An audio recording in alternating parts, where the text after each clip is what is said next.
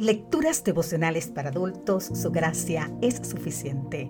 Cortesía del Departamento de Comunicaciones de la Iglesia Tentista del Séptimo Día Gascue en Santo Domingo, capital de la República Dominicana. En la voz de Sarat Arias. Hoy, 24 de octubre, fidelidad y generosidad.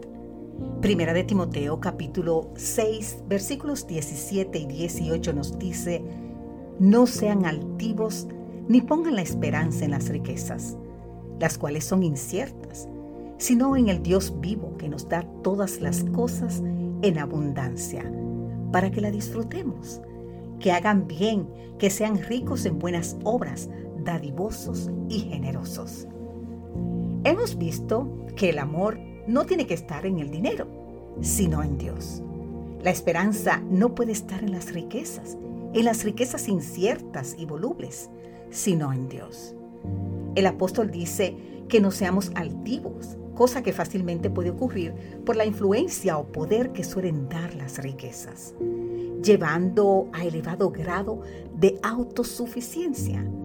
Al administrar lo que Dios nos concede, siguiendo la orientación del Dios vivo, reconocemos que Dios da en abundancia para que los disfrutemos.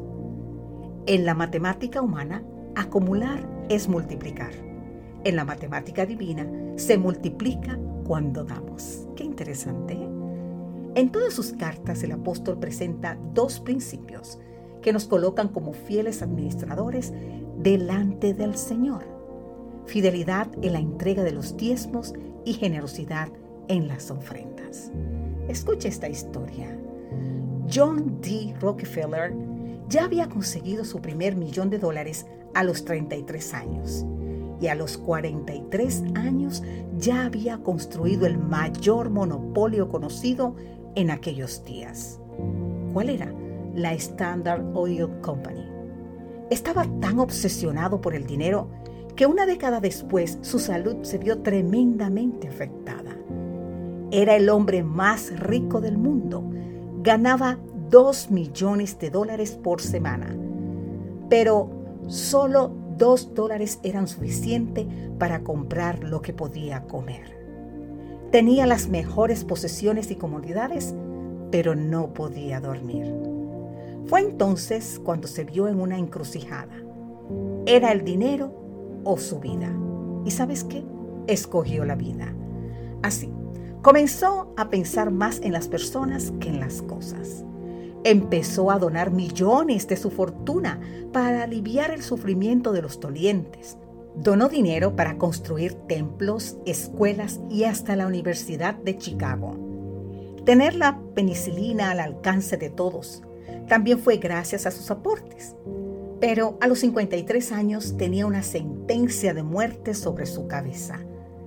Pero ¿sabes qué? Pero cambió altivez y codicia por generosidad y buena salud.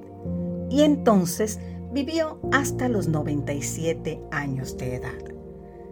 No siempre fidelidad y generosidad significan más dinero y más vida, pero siempre significa paz y finalmente el cumplimiento de las promesas divinas. Ser generoso no es dar lo que nos sobra. ¿Usted escuchó bien? Yo se lo voy a repetir otra vez. Ser generoso no es dar lo que nos sobra, es dar aquello que nos puede faltar para suplir la necesidad del otro. Dios nos dio lo que le sobraba, sino lo más precioso, su Hijo. Se lo voy a repetir otra vez. Dios no dio lo que le sobraba, sino lo más precioso. ¿Y qué era lo más precioso? Su Hijo. El cielo pagará cualquier costo que podamos sufrir para ganarlo, pero nada podrá pagar el costo de perderlo. Así escribió Richard Baxter. Querido amigo, querida amiga, reflexiona, ora, vive con Jesús y haz el bien.